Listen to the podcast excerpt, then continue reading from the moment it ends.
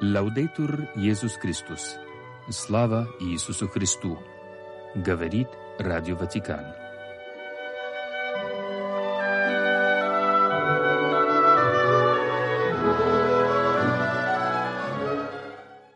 Сегодня в католической церкви первое воскресенье Великого Поста. Иисус, исполненный Духа Святого, поведен был Духом в пустыню, и был он там сорок дней искушаемый сатаною, и был со зверями, и ангелы служили ему. Евангелист Марк, в отличие от евангелиста Матфея, прибавляет, что Христос был в пустыне со зверями. Этим евангелист хочет сказать, что Христос своей победой над сатаной восстановил те отношения подчиненности зверей человеку, в каких все животные находились по отношению к еще безгрешному Адаму. Пустыня таким образом превращена Иисусом в рай.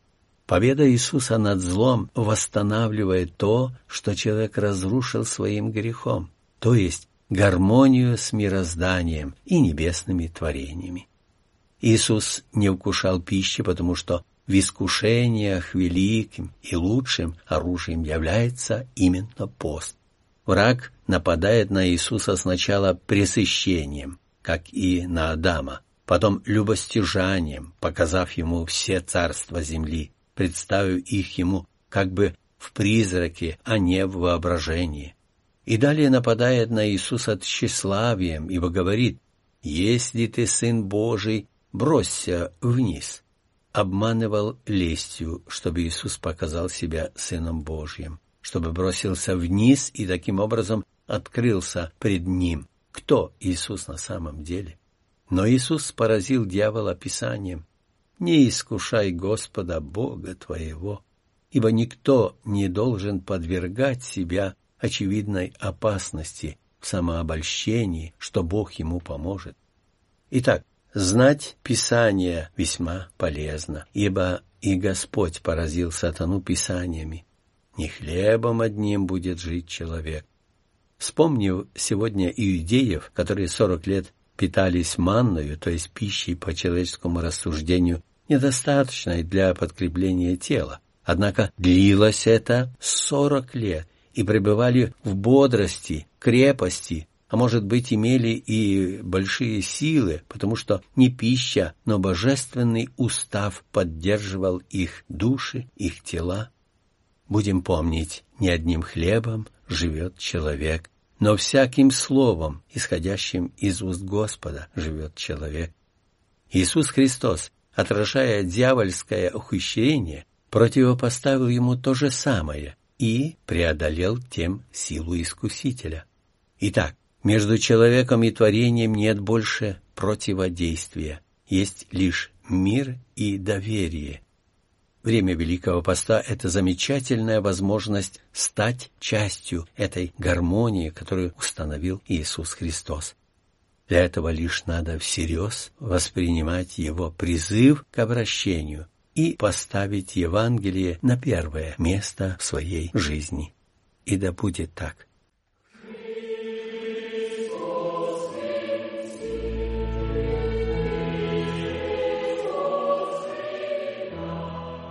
Новости из Ватикана по-русски.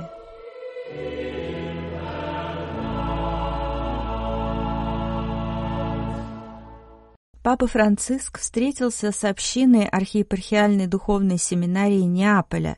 Семинаристы и сотрудники семинарии прибыли в Ватикан по случаю 90-летия со дня открытия этого церковного учебного заведения.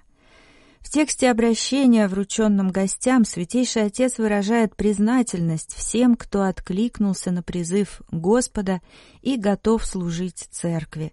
Будущие пресвитеры должны ежедневно совершенствовать красоту своей верности с энтузиазмом и самоотдачей, посвящая себя делу Святого Духа, который помогает принять образ Христа. Становление никогда не заканчивается, иначе наступает регресс, подчеркивает папа, сравнивая непрерывную подготовку к священству с образом строительной площадки. Сама церковь – это динамичная стройплощадка, на которой трудятся священники и миряне. Она всегда открыта новизне Святого Духа и борется с искушением заботиться лишь о себе и собственных интересах. Главное дело строящейся церкви — идти вместе с воскресшим распятым, провозглашая красоту Евангелия. Этому учит синодальный путь, этого требует голос Святого Духа и наших современников. Священники должны обладать пасторской проницательностью в любой ситуации, и хотя не существует готовых ответов на сложные реалии наших дней, нужно возвещать самое главное — Божье милосердие, реализуя его через близость, отцовство, кротость и искусство духовного распознавания. Поэтому подготовка к священству, отмечает папа, тоже является строительной площадкой, на которой нужно позволить Господу трудиться на протяжении многих лет – Вначале Святой Дух очистит все, что мешает строить согласно евангельскому проекту, а затем даст ученикам новое сердце, сделает новым творением по образу Иисуса и укрепит их ревность через крест, как это было с апостолами. Такая работа может быть утомительной, но, пребывая в верности и послушании, семинаристы откроют нежность Господа в своих слабостях и в чистой радости служения. На стройплощадке образования следует изучать вызовы современности, богословские и пасторские вопросы, работать над эффективной и общечеловеческой зрелостью. По словам папы, структура духовной семинарии также похожа на большую стройплощадку. Подготовка к священству – это процесс изменений и приобретений, здоровых, креативных ответов на новые вызовы и пути образования. В них нужно видеть возможности для благодати и служения нового пасторского и миссионерского опыта. Святейший Отец отмечает, что эта встреча проходила в начале Великого Поста, времени переосмысления образа жизни, и призывает общину семинарии встать на путь обращения и обновления, познания Божьей любви, сдержанности, справедливости, приоритета внутренней жизни, заботы о бедных, смиренной и братской жизни. Братство, особенно в наши дни, является одним из величайших свидетельств – которое мы можем предложить миру. В конце встречи Святейший Отец верил строительные работы Неаполитанской семинарии заступничеству ее небесных покровителей и преподал апостольское благословение.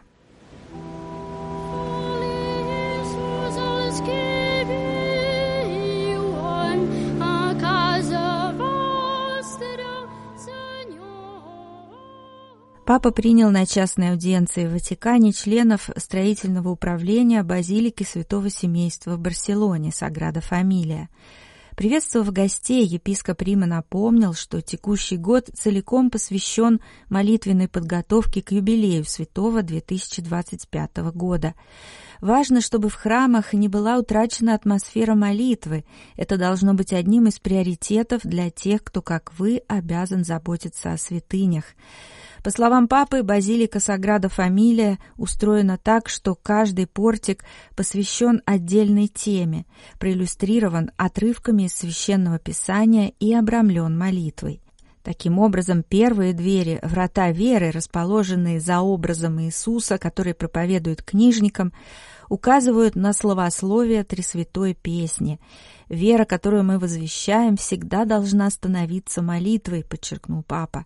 Центральные врата милосердия с образом святого семейства в центре приглашают вознести взор к тайне воплощения и оттуда развернуть четкий розария, которые не сходят вдоль витражей, обрамляя Вифлеемскую звезду и как бы указывая «вот наш свет».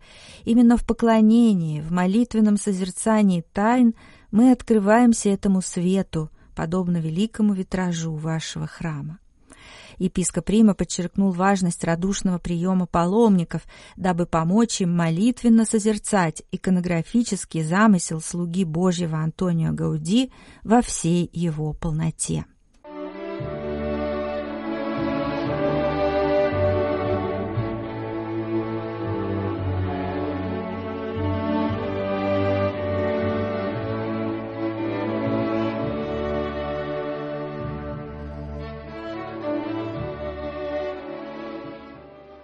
Сегодня первое воскресенье Великого Поста, в течение которого мы особо призваны к покаянию и обращению. И в самом деле Великий Пост – это прежде всего время внутреннего обращения. Напомним, что в средние века существовал обычай исповедовать свои грехи в пепельную среду и совершать покаяние в течение всего поста – чтобы получить отпущение грехов Великий Четверг. Наряду с этим Великий пост – это благоприятное время для духовного созерцания и углубления тайны Христовой. Конкретно говоря, речь идет о ежедневном чтении Евангелия, которое должно стать нашим спутником в каждодневной жизни. Ибо только так мы можем вникнуть в тайну Христову, действительно узнать, кто он. Необходимый внимание и слушание, а не только слышание, чтобы вникнуть в глубокий смысл слов и деяний Иисуса Христа. Наряду с этим Великий пост предоставляет нам возможность действительно изменить наш образ мысли и действия, то есть обратиться и, следовательно, стать свидетелями Христовыми. В течение Великого Поста мы неизбежно будем подвергаться испытаниям, различным искушениям, борьба с которыми требует постоянного усилия. Верующий, подобно золоту, испытывается огнем, уничтожающим всякую нечистоту и укрепляющим веру. Великопостное время дает нам возможность осознать и подтвердить наши отношения с Богом, совершить ясный выбор, то есть быть с Богом или без Него, или, что хуже, против Него. Следовательно, Великий пост есть время проявления нашей свободной воли и совершения решающего выбора – и, наконец, следует осознать, что Великий пост — это не время грусти и подавленности, а, напротив, время внутреннего подъема, душевного окрыления и духовного оздоровления. Сегодня читается также отрывок из Евангелия от Матфея, глава 4, стих 1, 11, повествующий об искушении Иисуса в пустыне – Иисус постился и молился в течение сорока дней, после чего подвергся искушениям, которые были не столько внешними, сколько внутренними. Пребывание в пустыне Иисуса началось и завершилось по наитию свыше. Иисус возведен был духом в пустыню для искушения дьявола. Таким же образом, когда Иисус победил все искушения – все ангелы приступили и служили ему. И так там, где первый сын, Адам, не устоял и согрешил, единородный Сын Божий окончательно подтвердил свою верность Отцу. Важно также отметить, что Иисус отклонил каждое искушение не своим словом, но приводя Писание – не хлебом единым будет жить человек, но всяким словом, исходящим из уст Божиих. А также не искушай Господа Бога твоего, и Господа Богу твоему поклоняйся, и Ему одному служи.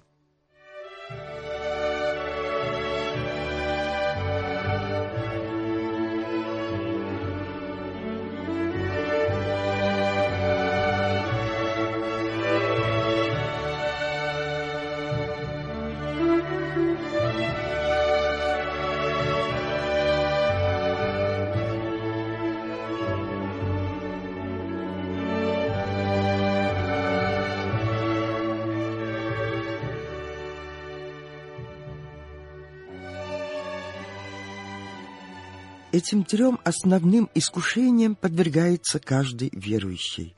Ибо человек есть создание не только материальное, но и духовное. Он не должен использовать веру в своих интересах, поклоняться таким действительностям, как богатство, слава и власть. То есть, как бы говорить Богу, «Сделай мне так, как хочу я, а не как хочешь ты». Сам Иисус научил нас молиться, говоря Небесному Отцу, «Да будет воля Твоя, как на небеси, так и на земли. Да будет воля Твоя, а не моя, или да станет воля Твоя моей волей.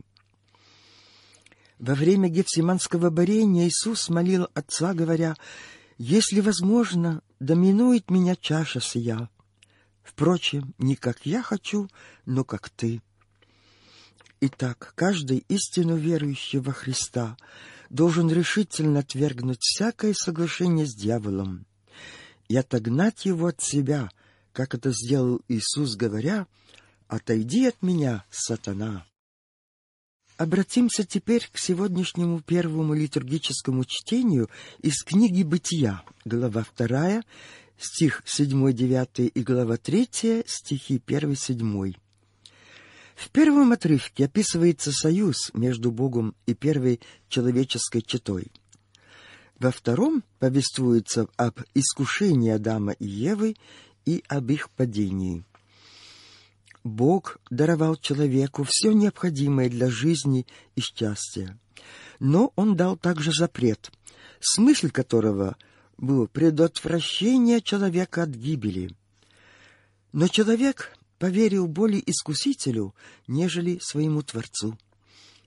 Искуситель же — отец лжи. Он убедил человека в том, что нет смерти, тогда как на самом деле смерть есть последствия греха, непослушания и недоверия к Богу.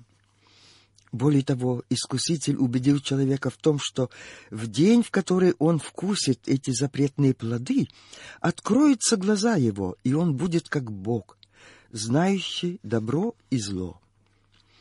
Это есть искушение гордыней.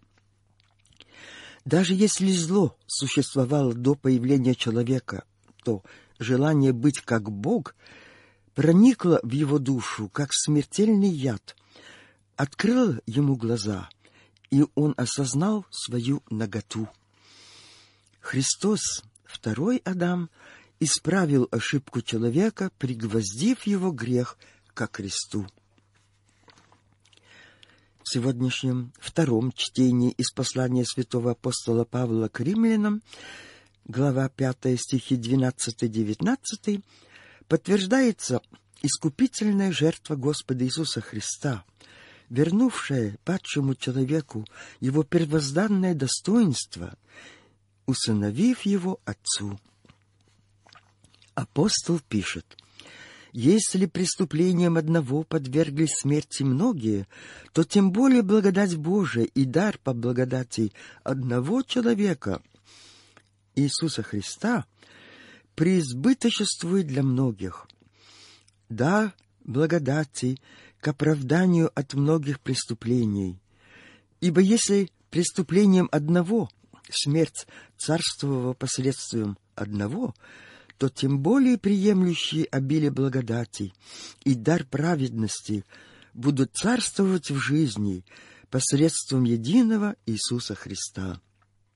Итак, избравшие Христа и следующие за Ним воистину избрали верный путь и истину, и жизнь. Аминь.